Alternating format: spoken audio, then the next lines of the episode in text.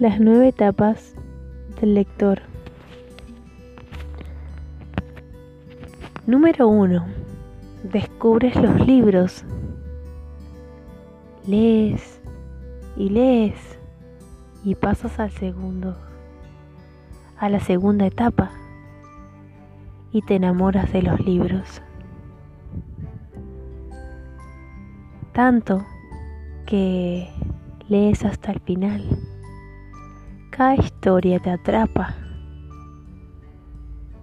para pasar a la etapa 3. Los libros te identifican tanto y luego los libros sustituyen la interacción humana, ya que a veces preferirás estar leyendo que estar hablando con, con personas lo que no es bueno, pero hay veces cuando te enamoras de los libros es así. Para pasar al 5, la etapa 5, los libros se convierten en una frustración insoportable.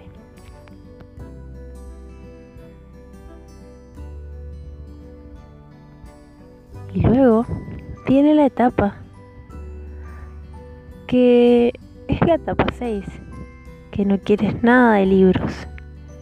Es un bache donde ya no tienes ganas de leer tanto. Pero luego llega una edad que viene la etapa 7 y redescubres los libros mucho más grande para poder comprenderlos, para poder entenderlos y, y luego pasas a la etapa 8 y acumulas libros, tantos como puedas. Te das cuenta de que cada libro es un mundo. Y esta es la etapa que más me gusta. Pasas tus libros a una nueva generación, a tus hijos, a tus nietos,